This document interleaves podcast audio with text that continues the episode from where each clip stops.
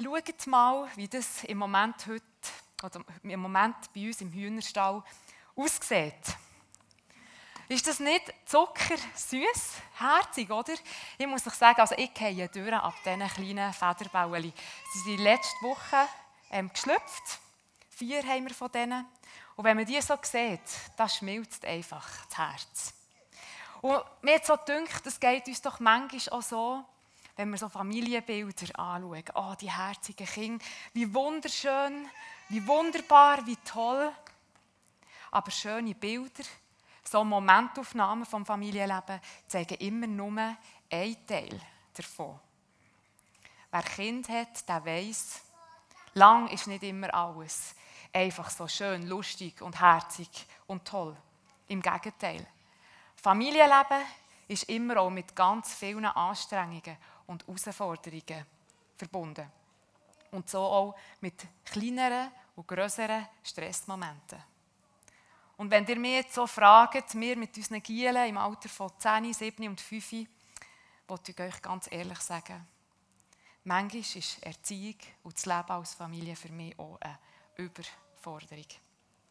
Wer Kind überkommt, überkommt mit ihnen ganz, ganz viel Spaß, aber gleichzeitig auch ganz viel Stress. Und in der Bibel finden wir so eine Geschichte von so einer älteren Stresssituation. Name Namen von den beiden, Maria und Josef. Und ja, genau, das Kind heißt Jesus. Also, liebe Eltern, selbst in der Familie von Jesus ist nicht alles so heilig und perfekt gewesen, wie man hätte meinen können. Das zu wissen, tut zumindest mir ziemlich gut. Unsere Geschichte steht im Lukas-Evangelium, Kapitel 2, Verse 41 bis 52. Und es ist interessanterweise die einzige Geschichte, die uns aus der Kindheit von Jesus erzählt. Korrekterweise muss man aber sagen, Jesus steht dort schon an der Schwelle zum Erwachsenwerden. So ganz ein kleines Kind ist er in unserer Geschichte nicht mehr. Er ist nämlich zwölf, kurz vor Bar Mitzvah, also der religiösen Mündigkeit im Judentum, und darf darum in diesem Jahr das erste Mal mit seinen Eltern auf Jerusalem zum Passafest. Wir lesen jetzt mal den ersten Teil dieser Geschichte. Jedes Jahr zum Passafest zogen seine Eltern nach Jerusalem hinauf. Als Jesus zwölf Jahre alt war, nahmen sie auch wieder am Fest teil. Nach den Feierlichkeiten machten sie sich auf den Heimweg nach Nazareth, doch Jesus blieb in Jerusalem zurück. Zuerst vermissten seine Eltern ihn nicht, weil sie annahmen, dass er sich bei Freunden unter den anderen Reisenden befand. Doch als er am Abend immer noch nicht erschien, erschien begannen sie bei ihren Verwandten und Freunden nach ihm zu fragen. Da sie ihn nirgends finden konnten, kehrten sie nach Jerusalem zurück, um dort nach ihm zu suchen. Am Anfang läuft noch alles ganz normal. Nach dem Fest machen sich Maria und Josef mit ihrer Reisegruppe auf den Heimweg. Nur, sie bekommen eben nicht mit, dass Jesus nicht mit der Gruppe dabei ist. Und je später am Abend als es wird, desto mulmiger muss es diesen beiden geworden sein. Und nachdem sie alle Leute haben gefragt und überall nach Jesus haben gesucht, wird die geschmuche Angst zur brutalen Realität. Jesus fällt. Er ist weg. Das eigene Kind vermissen, nicht wissen, was es ist, ich glaube, das ist der absolute Albtraum für alle Eltern. Und ich kann mich erinnern, dass wir als Familie wo unser ältester zweijährig war, mal in Frankreich in der Ferien waren, in einem riesigen Einkaufszentrum am Einkaufen. Bei der Kasse, wo wir eingepackt und gezahlt ist unser Bub plötzlich verschwunden. Wir mussten ihn Gott sei Dank nicht lange suchen. Er ist mit so einem Kindereinkaufswagen zurück in den Laden und wir haben ihn dabei entdeckt, wie er einfach alles von den Gestellen hat abgeholt hat, wo er eigentlich gerne hätte einkaufen wollen. Unsere Erleichterung war riesig die Momente und Minuten vorher dafür umso schrecklicher. Und ich weiß, wer auch schon mal so einen Moment, so einen Moment erlebt hat mit seinem Kind, der weiß, da kommen einem die schlimmsten Gedanken. Gut, man kann jetzt sagen, Jesus war ja nicht mehr zwölf, äh, zwei, sondern schon zwölf. Und doch kann ich mir vorstellen, dass die Sorge und die Angst um ihn riesig muss sein Wo Maria und Josef nämlich realisiert dass Jesus fällt, haben sie sich sofort auf einen langen Weg zurück auf Jerusalem gemacht. Auf gut Glück, weil Jesus hat leider kein Handy mit GPS-Tracker dabei gehabt. Die beiden haben weder gewusst, ob Jesus überhaupt in Jerusalem ist und auch nicht, ob es sich hier um ein Versehen, um ein absichtliches Verhalten von ihrem Kind oder gar um ein Verbrechen handelt. Einen Tag waren sie zu Fuß unterwegs. Und ich stelle mir das einfach so vor, wie die beiden still mit gesenkten Köpfen auf diesem staubigen Weg nebeneinander sind hergelaufen. Das Herz schwer und der Kopf voll Gedanken. Ganz sicher haben sie Angst gehabt um ihr Kind und haben sich Sorgen gemacht. Ratlosigkeit, auch Verzweiflung muss in ihnen aufkommen sein. Vielleicht haben sich auch geschämt. Ich meine, die ganze Reisegruppe hat sicher bis zum Schluss mitbekommen, dass sie ihr Kind vermissen. Vielleicht waren sie auch hässig, wütig auf die Situation, vielleicht auf ihre Giel, auf Gott oder auf sich selber. Die Frage nach der Schuld. Wir hätten doch besser schauen müssen. Es war ein Fehler, dass wir einfach losgegangen sind, ohne uns zu vergewissern, dass er dabei ist. Was sind wir nur für Eltern? Selbstanklage. Was bin ich nur für eine Mutter? Was bin ich nur für einen Vater? Liebe Eltern, kommen euch die Gedanken und Gefühle auch so bekannt vor wie mir? Nicht einfach in dieser spezifischen Situation wie der von Maria und Josef, sondern ganz grundsätzlich und allgemein als Mama oder Papa. Angst und Sorge um ein Kind. Ratlosigkeit, vielleicht oft Verzweiflung. Wir wissen nicht weiter. Was sollen wir machen? Wie sollen wir entscheiden? Scham. Was denken die anderen? Über uns, über unsere Familie. Wut auf eine Situation. Vielleicht auf das Kind, auf Gott oder sich selber. Und immer auch die Schuldgefühle und Selbstanklage. Hätte ich doch. Wäre ich doch geduldiger, liebevoller, mehr daheim, lustiger, zielstrebiger, konsequenter. Was bin ich eigentlich für eine Mutter? Was bin ich für einen Vater? Alle die Gedanken und Gefühle, die ich jetzt habe, aufzählt, gehören zu meiner Mutter sein. Nein, sie sind nicht immer gleich präsent, gleich intensiv. Aber sie sind definitiv nie weit weg. Und vielleicht kennst du das auch. Und wenn du selber keine Kinder hast, sind dir vielleicht so Stressmomente voller Angst und Sorgen, Ratlosigkeit und Verzweiflung, Scham und Anklage gleich bekannt. Zurück in unsere Geschichte kommt zum Glück alles gut. Nach drei Tagen endlich entdeckten sie ihn. Er saß im Tempel inmitten der Lehrer, hörte ihnen zu und stellte Fragen. Alle, die ihn hörten, staunten über sein Verständnis und seine klugen Antworten. Seine Eltern wussten nicht, was sie davon halten sollten. Kind, sagte seine Mutter zu ihm, wie konntest du uns das antun? Dein Vater und ich waren in schrecklicher Sorge. Wir haben dich überall gesucht. Warum habt ihr mich gesucht? fragte er. Ihr hättet doch wissen müssen, dass ich im Haus meines Vaters bin. Doch sie verstanden nicht, was er damit meinte. Maria und Josef können aufschnaufen. Sie haben Jesus gefunden und es geht ihm gut. In den Worten der Maria, die wir hier lesen können, hört man noch ihren Schmerz und ihre Angst, aber auch ihre grosse Erleichterung. Jesus war die ganze Zeit im Tempel und hat die Pharisäer und die Schriftgelehrten zum Staunen gebracht.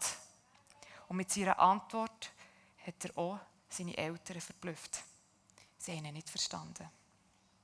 Und jetzt könnten wir uns an dieser Stelle von der Predigt Gedanken machen darüber, was echt die Begebenheit als Zwölfjährige für das öffentliche Wirken von Jesus hat bedeutet, warum die Suche von Jesus gerade drei Tage ist gegangen oder auch, wie wir die Reaktion von Jesus müssen verstehen Aber etwas ganz anderes hat in der Vorbereitung von dieser Predigt mein Herz berührt. Nämlich die Tatsache, dass die gestressten und aufgebrachten Eltern ihr Kind im Tempel finden. Der Tempel ist für Menschen mit jüdischem Glauben der Ort, wo Gott präsent ist, wo er wohnt.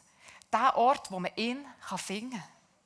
Für Jesus als Sohn von Gott ist es darum nicht nur ganz selbstverständlich im Tempel zu bleiben, für ihn ist es ganz bestimmt auch eine grosse Freude gewesen, endlich einmal im Haus von seinem richtigen Vater dürfen sein. Er war im Tempel in der Gegenwart von Gott, vom heiligen, allmächtigen Gott, seinem himmlischen Vater.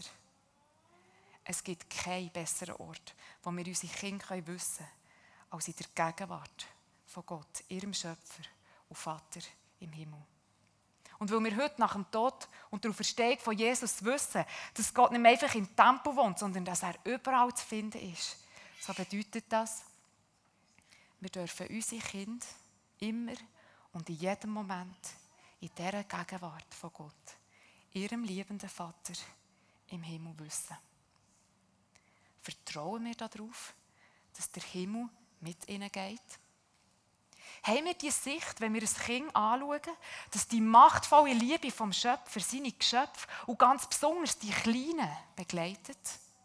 Das gilt für alle Kinder, auch für die in Indien oder auf Lesbos. Ist uns bewusst, dass Gottes Liebe ganz besonders den Kleinen und Schwachen gilt und über ihnen leuchtet?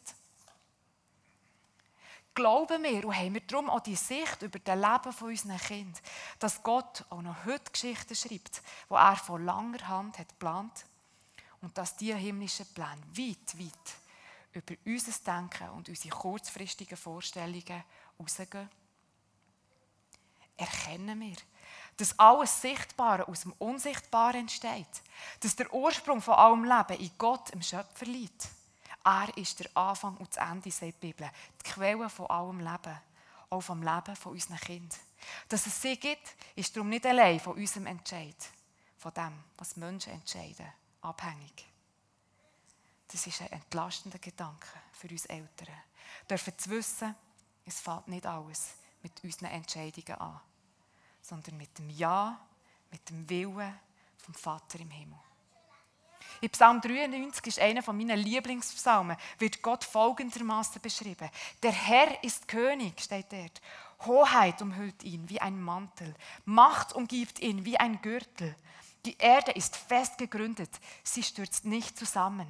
Herr, seit undenklichen Zeiten steht dein Thron. Von allem Anfang an warst du da. Das Meer tobte, es tobte und toste mit Gebrüll und immer noch möchte es toben, das Meer. Hier kurze Klammerbemerkung zum Meer. Wer an Ostern hier war, erinnert sich vielleicht an die Bedeutung des Meer. Das Meer in der jüdischen Antike, Antike war ein Bild für all das Böse auf dieser Welt, das wütet, zerstört und tötet. Mächtig ist das Brüllen des Meeres. Mächtiger noch sind seine Wellen. Doch am mächtigsten, Herr, im Himmel bist du. Als Eltern die Größe, Schönheit und Macht von unserem himmlischen Vater vor Augen zu haben und zu wissen um seine Gegenwart, verändert unsere Sicht auf das Kind, das wir anbefohlen bekommen. Unsere Erziehung bekommt da damit eine Weite und einen neuen Horizont, der weit weg von unseren kurzfristigen Vorstellungen liegt. So viel entscheidender, als wir es je erbitten oder verstehen wirkt wirkt der Schöpfer im Leben und auch in der Entwicklung von unseren Kindern mit. Das nimmt uns natürlich nicht aus der Verantwortung, aber es lässt uns aufschnaufen. Wenn uns unsere Fehler und Unzulänglichkeiten als Mamas und Papas anklagen. Oder wenn wir unsere gefällten Entscheidungen in Frage stellen. Doch es ist unser himmlischer, unser himmlischer Vater, sein Wille, sein Wille ist nicht an unsere Bedürftigkeit, an unsere Entscheidungen und an unsere Situationen gebunden. Sollte ihm etwas unmöglich sein?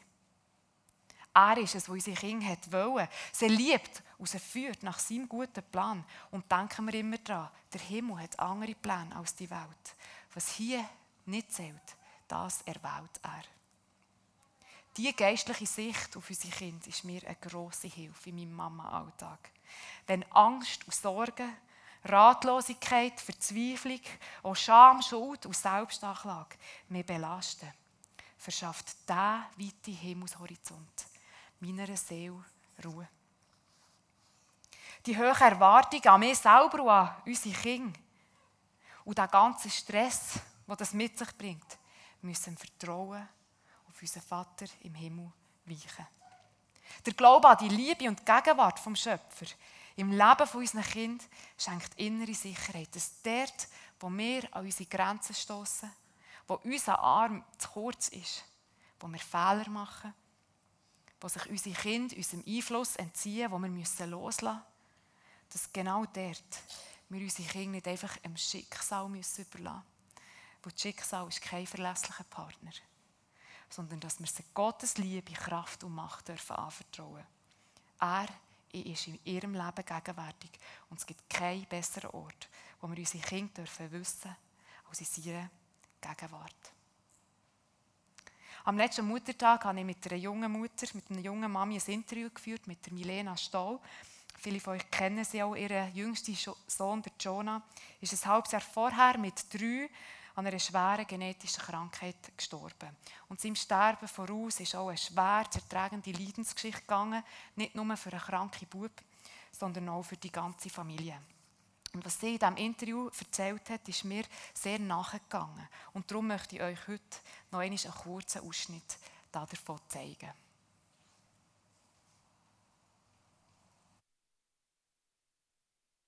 Was ist eine der grössten Herausforderungen für dich als Mami? Das ist für mich, glaube ich, wirklich meine eigenen Grenzen zu akzeptieren. Das, ähm, das ist für mich wirklich ein grosses Thema. Das, das sind meine Ansprüche, ich glaube, es sind vor allem meine Ansprüche, die ich an mich als Mutter habe, nicht erfüllen. Das ist für mich wirklich immer wieder ein Thema. Und, ähm, Wie gehst du mit dem um? Ja, ich hatte ich hatte mal eine Situation, wo auch Gott wirklich zu mir, oder nein, wo, wo ich zu ihm geredet habe, wo ich wirklich ein Gebet gesprochen habe. Wo, das ist vielleicht wirklich etwas, was ich, ich auch heute noch viel mache. Ähm, wir waren dann in der Ferien in Davos mit allen Kindern und haben auch vorher wirklich einen Trouble gehabt. Ähm, Jonah ist schlecht gegangen und dann sind wir dort angekommen. Und wir waren dort in einem Hotel und haben ja, so, so Ferien gehabt, eben genau, wo man betreut wird und noch einen Spitex dabei hat als Entlastung und eigentlich mega schön, wir haben die Ferien auch geschenkt bekommen. Aber ich habe so gemerkt dort, ich, ich möchte lieber einfach drei gesunde Kinder und auf einem Campingplatz sein, ich mich, nie, ich mich nicht so Ferien oder wir als Familie, ich war so gefrustet und gemerkt, ich kann mich nicht auf die Kinder einladen und, und habe das Gefühl gehabt, ich, ich werde einfach Luan und nicht gerecht, ich bin auch viel nur am Grennen, am Traurig, ja. Und ja, habe auch viel Angst gehabt, dass sie einen Schaden, Schaden bekommen von dem, was wir hier erleben. Also ja, mit, mit dem, mit dem Jonah. Und da ist wirklich mein Gebet geworden, denn dann am See entlang gesagt, Gott, du musst zu diesen Herzen schauen von diesen Kindern. Hey, wenn du mich in die Situation hineinstellst, die Herzen liegen einfach in deiner Verantwortung und nicht in meiner Verantwortung. Und das ist, glaube ich, etwas, was, ja, mich bis heute begleitet. Dass immer wieder, wenn ich merke, ich, äh, ja, ich bin nicht so, wie ich mir würde wünschen oder ich, kann nicht, ich bin zu wenig liebevoll gewesen, so wie ich das Gefühl habe, oder zu wenig da für Kinder. Ja, merke ich einfach, hey Gott, Gott ist Dauerfall ja, auf und er genau. schaut. Und mhm. dort, wo meine Grenzen sind, dort fängt er an zu wirken, wo ich auch das Gefühl habe, dass ich immer mehr so in ein Gefühl hineinkomme, ähm, Gott, du bist ein Team. Mhm. Mhm. Milena sagt den Satz, dort, wo ich an meine Grenzen komme, fängt Gottes Kraft an zu wirken. Gott und ich sind ein Team. Und in so Momenten, wie Milena hier hat beschrieben, wo wir die Situation nicht mehr kontrollieren können, wo Angst und Sorgen, wo Ratlosigkeit und Verzweiflung, Scham und Selbstanklage in uns aufsteigt, dürfen wir getrost sein. Gott ist mehr als einfach nur da, anwesend sondern er hat Kontrolle, selbst im Sturm. Er ist in allem und steht über allem. Wir dürfen ihm alles abgeben und erleben, dass dort, wo wir an unsere Grenzen kommen, sich Gottes Kraft entfalten kann.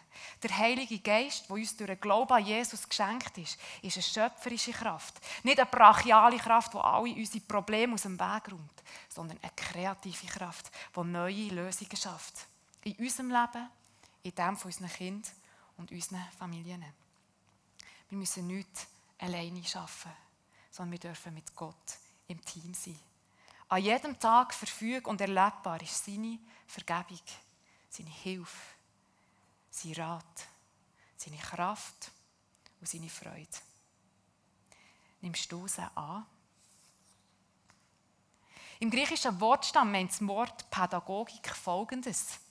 Das Begleiten von einem Kind zum Lehrer, das es wird unterrichten In der griechischen Kultur ist das meistens der Sklave, der das Kind vom Herr an der Hand hat genommen und zum Lehrer hat geführt.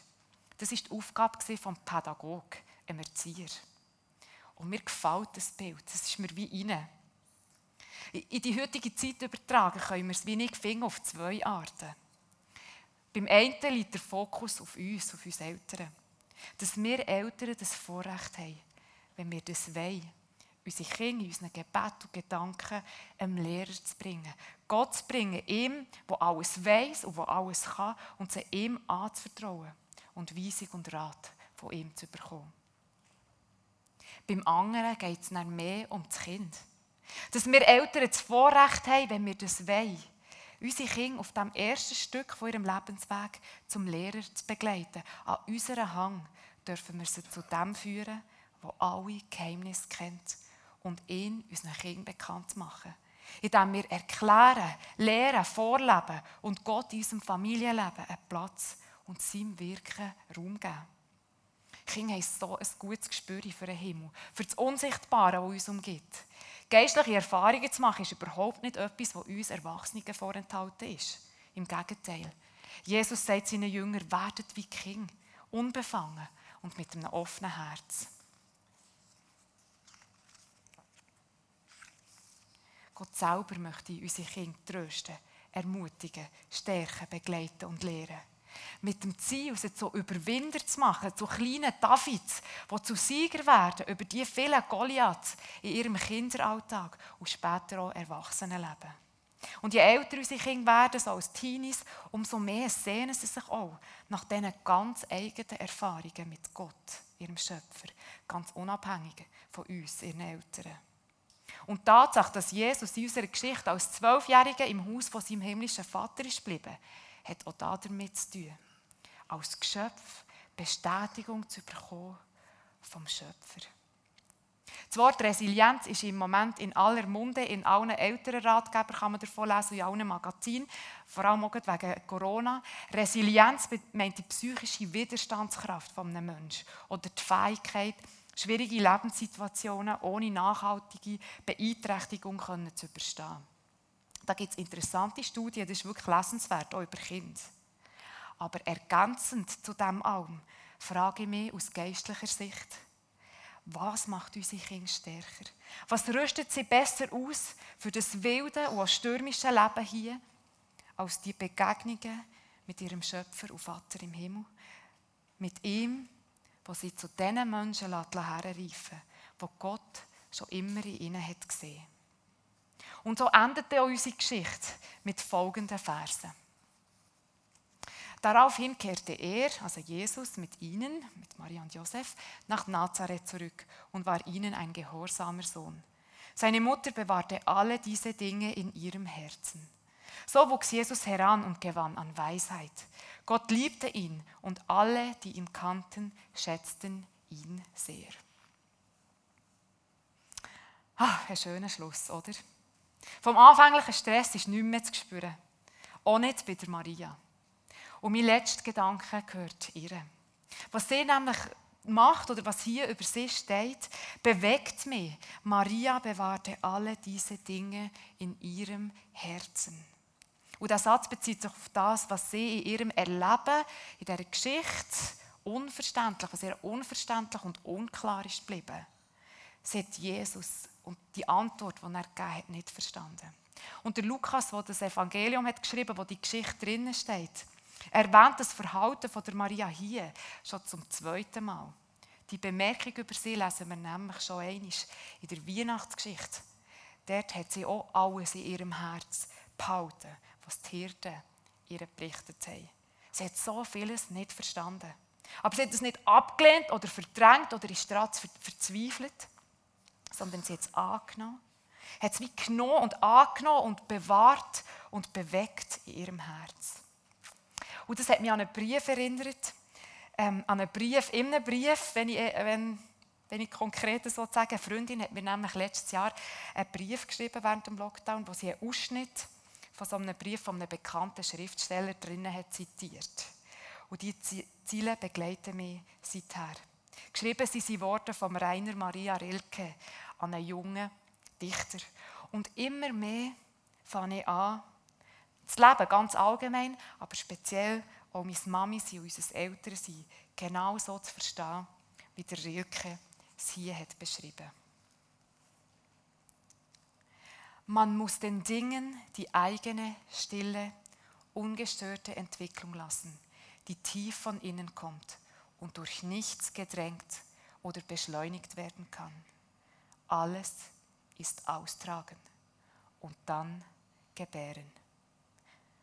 Reifen wie der Baum, der seine Säfte nicht drängt und getrost in den Stürmen des Frühlings steht, ohne Angst, dass dahinter kein Sommer kommen könnte. Er kommt doch. Aber er kommt nur zu den Geduldigen, die da sind, als ob die Ewigkeit vor ihnen läge, so sorglos, still und weit. Man muss Geduld haben mit dem Ungelösten im Herzen und versuchen, die Fragen selber lieb zu haben, wie verschlossene Stuben, wie Bücher, die in einer sehr fremden Sprache geschrieben sind. Es handelt sich darum, alles zu leben. Wenn man die Fragen lebt, lebt man vielleicht allmählich, ohne es zu merken, eines fremden Tages in die Antworten hinein.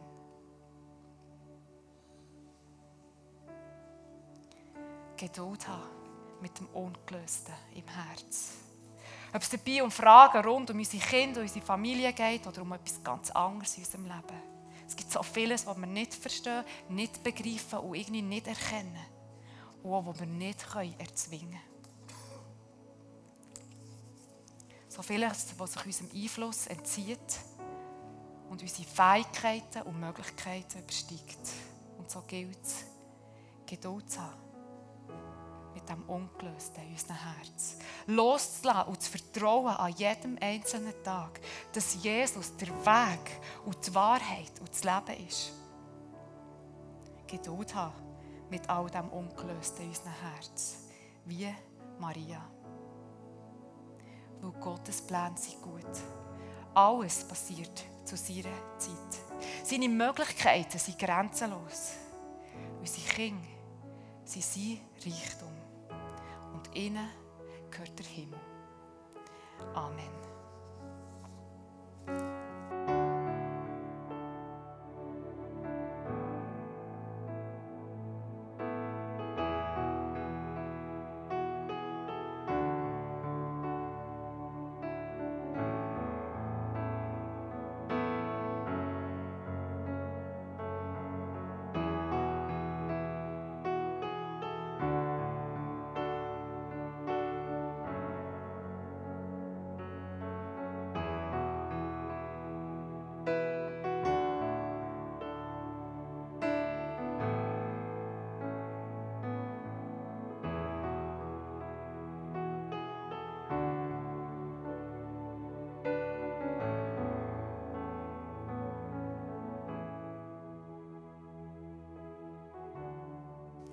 Wir wollen noch zusammen beten.